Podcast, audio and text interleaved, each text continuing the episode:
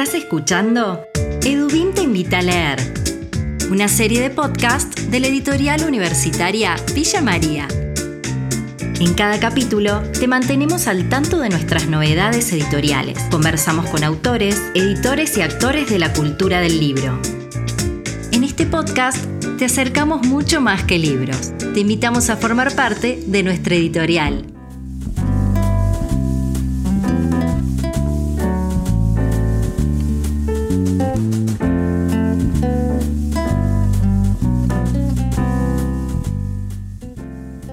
Bienvenidos y bienvenidas a una nueva entrega de Edubim Te Invita a Leer.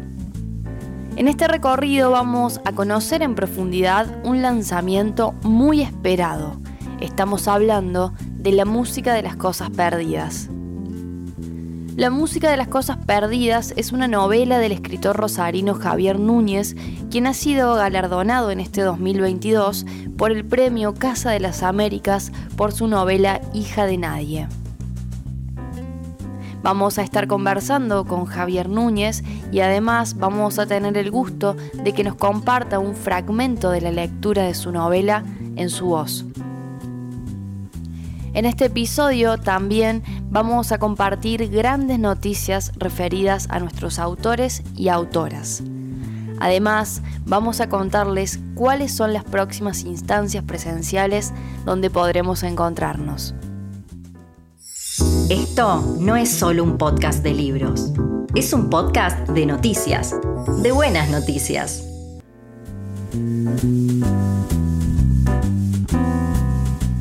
Le damos la bienvenida a Carolina Will, coordinadora del área de comunicación de Edubim, para que nos cuente cuáles son las buenas noticias.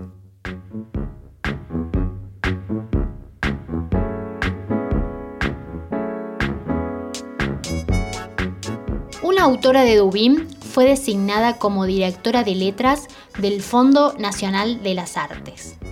Florencia Abate, narradora, poeta y ensayista, fue designada directora de letras del Fondo Nacional de las Artes, organismo en el que ya cumplía funciones desde febrero de 2022.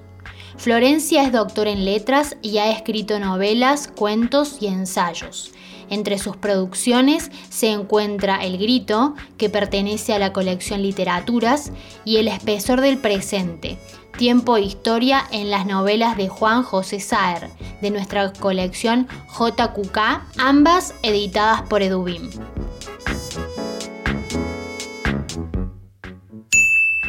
Un título de Edubim fue llevado al teatro.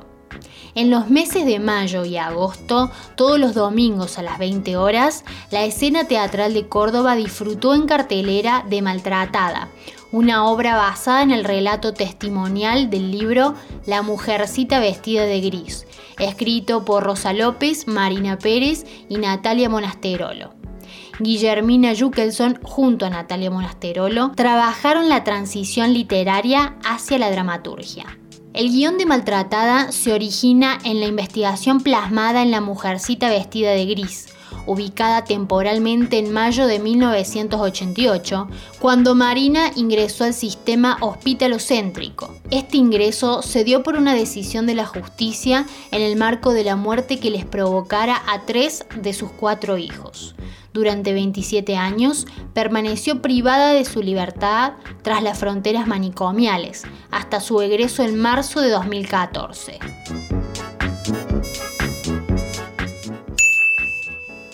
Edubín participará del Festival Vive y Siente en Villa María. El evento tendrá lugar en el Parque de la Vida del 3 al 10 de octubre, luego de tres años de permanecer interrumpido debido al contexto sanitario y económico. El Parque de la Vida será el epicentro de la propuesta que invita a grandes y a chicos a disfrutar de ocho días a puro teatro, danza, música, literatura y juegos. La iniciativa impulsada por el municipio ofrece una agenda colmada de actividades, muestras interactivas, charlas y talleres de ciencia, tecnología y literatura. EduBIM estará presente en este gran acontecimiento cultural, organizando presentaciones de libros y actividades literarias. ¿Estás escuchando? EduBIM te invita a leer.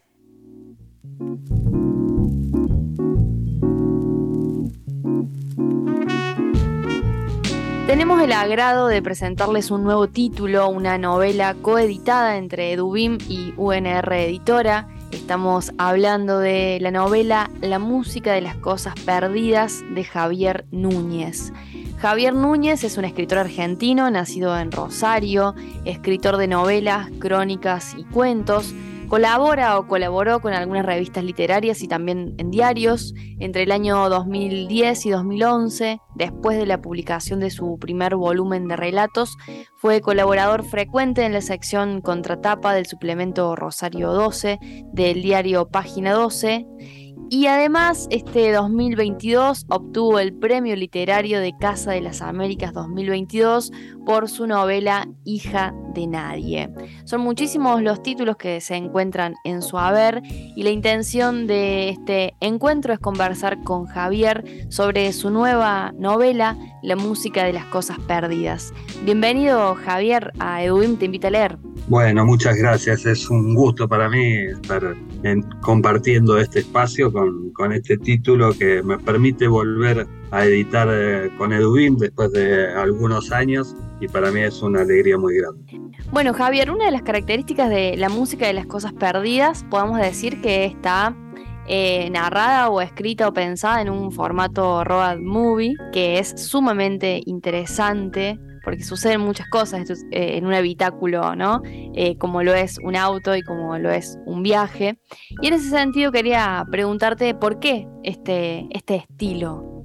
Tenía ganas de contar esta historia eh, fundamentalmente a través del movimiento de los personajes, poner en movimiento a los personajes principales, claves de, esta novela, que son Andrade, con su nieto Nico. Y la idea original de la novela tenía que ver fundamentalmente con el vínculo de estos dos personajes, pero puestos en viaje. Y entonces me gustó mucho la, la idea. Muchas veces las novelas en general cuentan una especie de viaje que a veces es exterior o a veces es interior para los personajes. Acá la idea es un poco que, que aparezcan esas dos cuestiones, tanto el viaje externo de los personajes trasladándose de un lugar a otro, como lo que les va a ir pasando a los personajes eh, en el medio. Y me parecía que el formato de las road movie, digámosle, eh, se adecuaba perfectamente a esto que yo quería plantear o quería contar,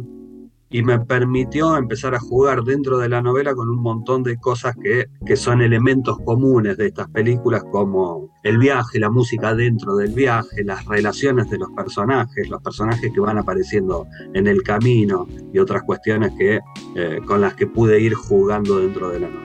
Hay algo que es eh, interesante, me parece, que tiene que ver con los personajes y su eh, pertenencia etaria, ¿no? Son tres personajes, Andrade, Nico y Jimena, y los tres pertenecen a franjas etarias muy diferentes, más 60, eh, entre 28 y 30 años, y Nico de 14. Estamos hablando de tres generaciones completamente diferentes. ¿Fue intencional? ¿Qué hay en este cruce intergeneracional? Sí, había una intención que tenía que ver con, eh, por un lado, esa especie de abismo que se abre, un abismo doble que se abre entre Andrade y el nieto, porque más allá de la relación, el lazo sanguíneo que los, que los une, son personajes que se están descubriendo, se están conociendo en ese momento. Y además de esa brecha del desconocimiento eh, mutuo que hay, quería que estuviera también esta, esta brecha generacional, este salto que los pusiera de algún modo a ser personajes a los que les cuesta entenderse un poco, por lo que los distancia o este salto generacional que, se abre entre ellos. La intención del personaje que de algún modo los acerca, que es Jimena, que es una o que tiene una edad un poco intermedia entre los dos, viene a jugar un poco ese rol de, comunicación, de, de nexo, que acorta la brecha corta las distancias eh, entre los dos. No está ni de un lado ni del otro, también es ajena a cualquiera de las dos, de las dos edades y sin embargo se permite o algunas particularidades le permiten moverse con mayor soltura con unos y con otros.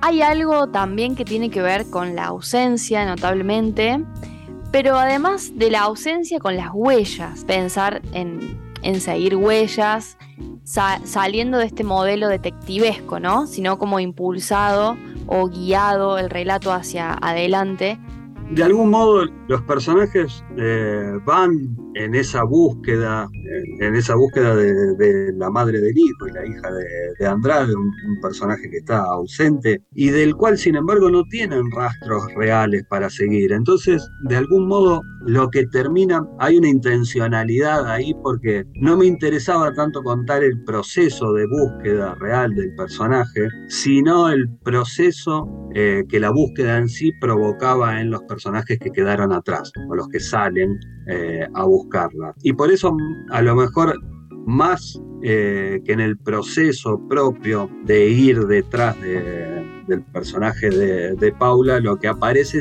tiene que ver con, con las huellas que van quedando, las huellas que van quedando, los rastros que, que una persona puede ir eh, dejando detrás, en este caso en los demás. En esas huellas aparece la memoria que, queda, que le queda a Andrade sobre el tiempo que había pasado con la hija, la memoria inexistente del, de Nico, del hijo, y que trata de construir, que trata de ir llenando, porque es un tiempo que no pudo compartir con, con la madre y que es de algún modo en busca de eso, de lo, de lo que va a veces son huellas imaginarias y a veces son huellas que trata de ir construyendo a través de, en ocasiones a través de la memoria ajena, como cuando a través de, las huellas de la música trata de ir componiendo un perfil o rasgos determinados de, de su madre para tratar de conocerla. Bueno, Javier, muchísimas gracias por conversar con eh, nosotros en Eduim Te Invita a Leer y te invito a sumergirnos en tu voz por el relato de la música de las cosas perdidas. Dale, eh, buenísimo. Vamos a leer eh, un fragmento de la novela. Cuando Andrade despierta, Jimena y Nico están escuchando música. Se las arreglaron para traer el siglo XXI a ese auto de la prehistoria tecnológica, dice ella. Andrade descubre que Jimena había comprado para el viaje una especie de adaptador que se conecta al encendedor del auto y que pueden poner música desde el celular. Están armando una lista de Spotify, explica Nico, y enumera las canciones que tienen seleccionadas hasta ahora. Jimena se inclinó sobre todo por canciones en inglés que fue eligiendo según algún oscuro criterio. Wild World y Father and Son de Cat Stevens, Heroes, Modern Love y Under Pressure de Bowie, Pink Moon y Saturday Sun de Dick Drake, I Hope That I Don't Fall in Love With You de Tom Waits, Shelter from the Storm, Like a Rolling Stone y Girl from the North Country de Dylan. Nico, en cambio, propuso canciones sueltas del rock nacional, Cerati, Calamaro, Babasónicos, por lo que la lista se vuelve una cosa ecléctica donde se puede pasar de la armónica de Dylan a los sintetizadores de babasónicos o de la poesía oscura de Nick Drake a la negra murguera agua de zanja, piel de vereda de la Versuit. Jimena canta en voz alta la mayoría de las canciones, no importa si son las que elige ella en inglés o las que elige Nico, da la sensación de que se sabe todas las canciones del mundo. Suena Modern Love y Jimena canta y lo invita a Nico a que acompañe con los coros. El chico lo hace con cierto titubeo, pero no le cuesta agarrarle la mano.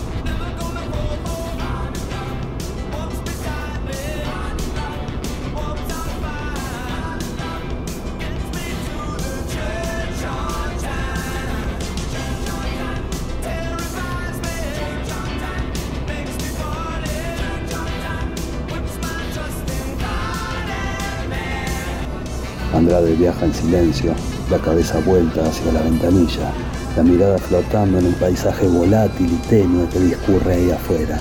Cuando termina la canción, Jimena le propone que elija una. Por un momento pareciera que no va a contestar. Después, sin voltear la cabeza, dice, amanece en la ruta. ¿Amanece en la ruta? pregunta Jimena. ¿En serio vas a elegir eso? Andrade se encoge de hombros, como preguntándose qué tiene de malo Es la peor elección de la historia, dice Jimena. Es como ver Titanic a bordo de un barco o Viven durante un viaje en avión. Una canción que habla de la muerte en un accidente de auto cuando vamos manejando en la ruta. ¿A quién se le ocurre? Andrade mira por sobre el hombro a Nico, le guiña un ojo. Amanece en la ruta, no me importa dónde estoy, empieza a cantar. El chico se ríe y al parecer reconoce la canción, porque aunque no conoce la letra, lo sigue con un tarareo que sirve de acompañamiento. Me he dormido viajando y he soñado tan intenso, y en ese sueño yo me veía en ese auto, pero no, no era el mismo porque estaba todo roto en su interior. Estúpidos, dice Jimena, los dos. El paisaje, por momentos, invita a la siesta. La pampa es profunda. Hay caballos, vacas, algún carancho inmóvil en la punta de un poste. Cada tanto pasan por alguna cruz de madera que se alza al borde del camino. A veces tienen alguna cadena o dije que cuelga alrededor, a veces una parva de flores. La 34 es célebre por las vidas que se lleva puestas. Las banquinas están pobladas de cruces y pequeños santuarios, como un cementerio largo y angosto. Después de un rato de silencio, Nico pregunta qué música le gustaba a su mamá. Jimena mira a Andrade de reojo. Andrade hurga en su barba por un momento antes de responder. ¿Quién sabe? dice. Le parece que le gustaba Luis Miguel, pero no está seguro. A muchas adolescentes les gustaba Luis Miguel en ese momento.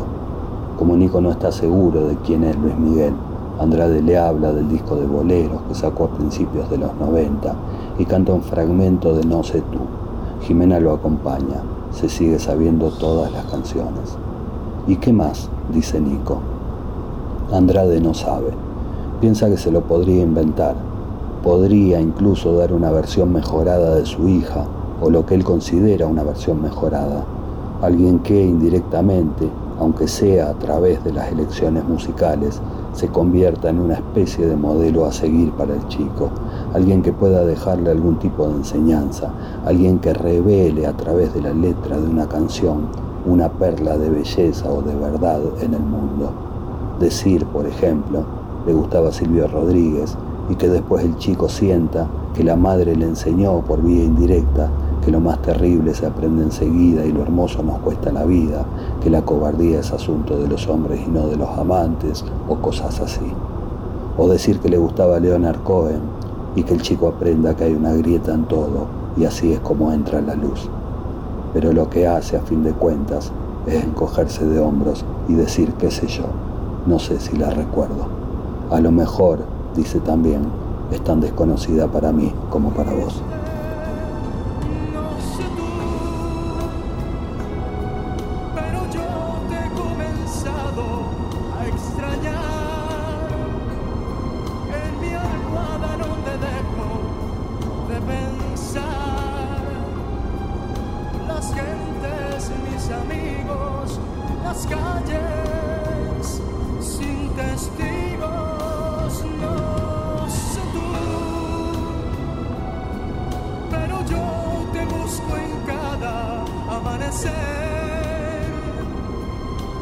deseos no los puedo contener.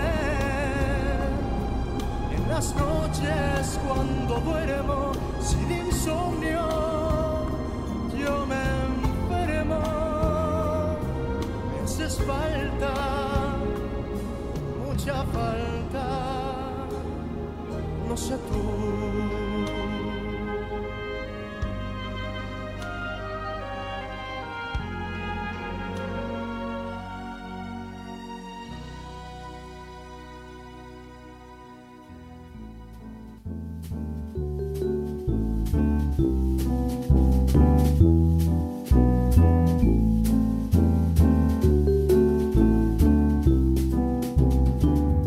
Así llegamos al final de un nuevo episodio de Edubim Te Invita a Leer. Como siempre, los invitamos a conocer nuestro catálogo en www.edubim.com.ar. También invitamos a suscribirse a nuestro newsletter para estar al tanto de todas las novedades y promociones. Puedes encontrar nuestros libros de manera digital en digital.edubim.com.ar.